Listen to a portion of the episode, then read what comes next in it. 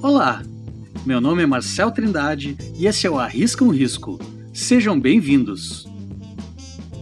Hoje eu vou falar sobre o State of Illustration, que é uma pesquisa realizada pelo Hire an Illustrator para determinar como o mercado de ilustração se comportou no ano de 2019.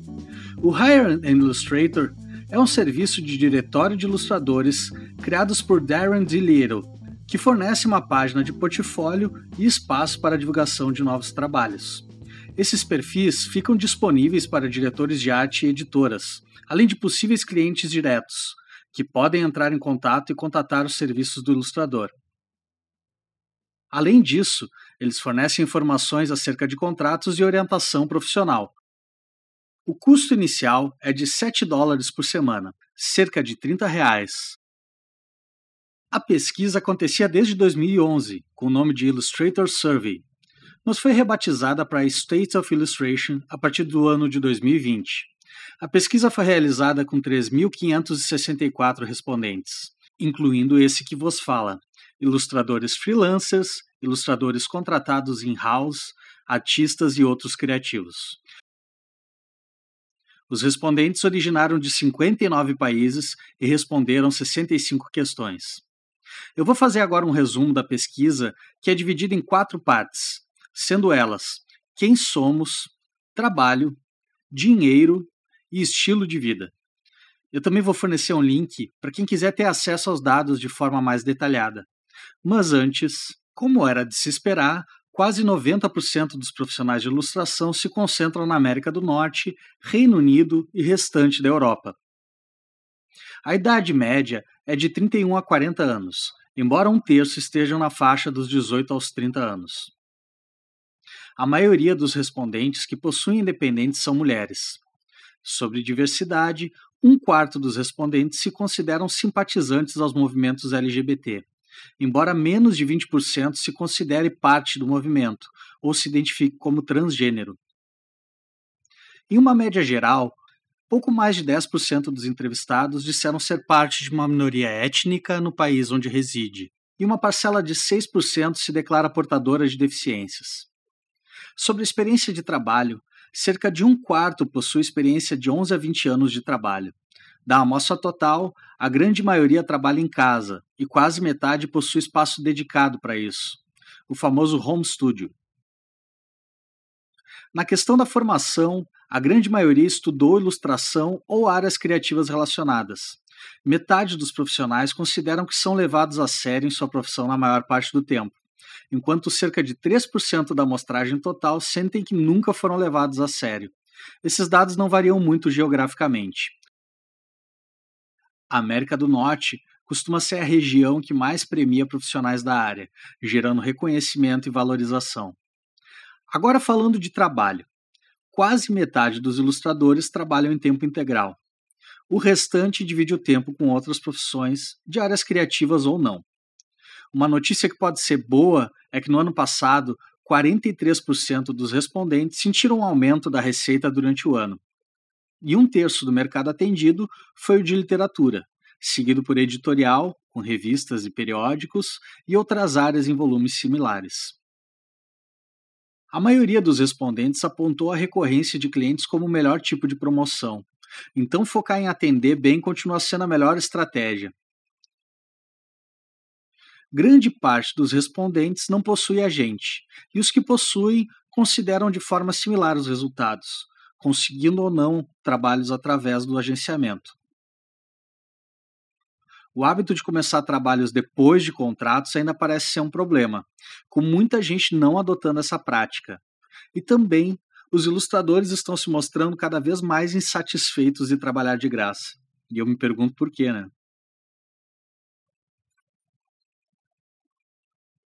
Grande parte dos ilustradores sente que é importante buscar qualificação na parte business do trabalho, mas essa parcela é dividida entre quem está disposto a pagar por isso ou ter acesso de graça. A quantidade de ilustradores que misturam técnicas tradicionais e digitais é praticamente a mesma dos que trabalham predominantemente com digital. Mas temos apenas 12% dos respondentes trabalhando majoritariamente com técnicas tradicionais. A grande maioria não vê problema ou pressão para adaptar as técnicas do seu trabalho. Agora sobre a parte do dinheiro, que para muita gente é o que interessa. Dos respondentes, praticamente metade se sentem seguros na hora de fornecer orçamentos e valores. A maioria baseia seus valores em trabalhos anteriores e um terço calcula os preços em cima do tempo exigido pelo projeto. Uma parcela menor consulta outros colegas, procura ajuda profissional para formatar os seus preços ou busca referências em livros e internet a grande maioria usa valor por hora ou diária de forma alternada com valores inteiros. Aqui vai um dado importante. 37% solicitam depósito, também conhecido como sinal, para começar o trabalho. Mas 8% afirma que normalmente o cliente não concorda. 15% afirma que só trabalha depois do valor em avanço, antes do começo de qualquer projeto e a grande maioria também reclama de que os pedidos de pagamento atrasam. Mais um motivo para a prática da solicitação de adiantamento. Na minha opinião, é muito importante garantir pelo menos metade do valor em avanço antes do começo de qualquer projeto. A média de valores mais alta é abaixo de 249 libras esterlinas, o equivalente a mais ou menos R$ 1.300. Isso por trabalho, por projeto, seguido por médias de 250 a 5 mil libras esterlinas, com um gráfico que resulta em amostras cada vez menores relativas ao aumento dos valores.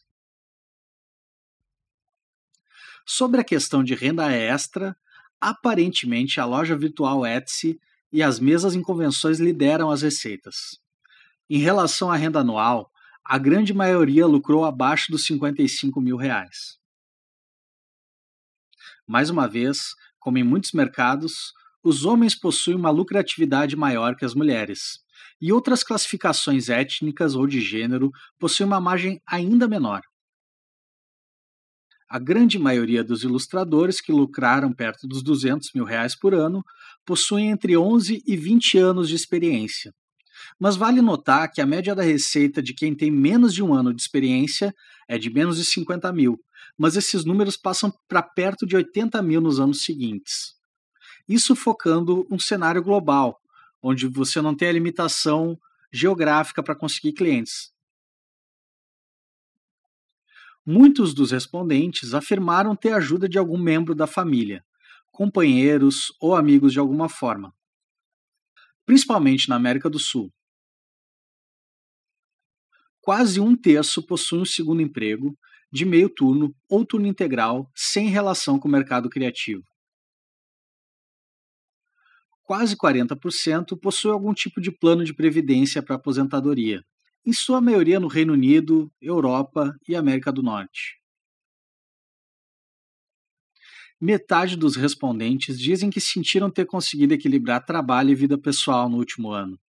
A maioria esmagadora se sentiu motivada a se tornar um artista melhor, e metade se sentiu motivada a ser mais empreendedor.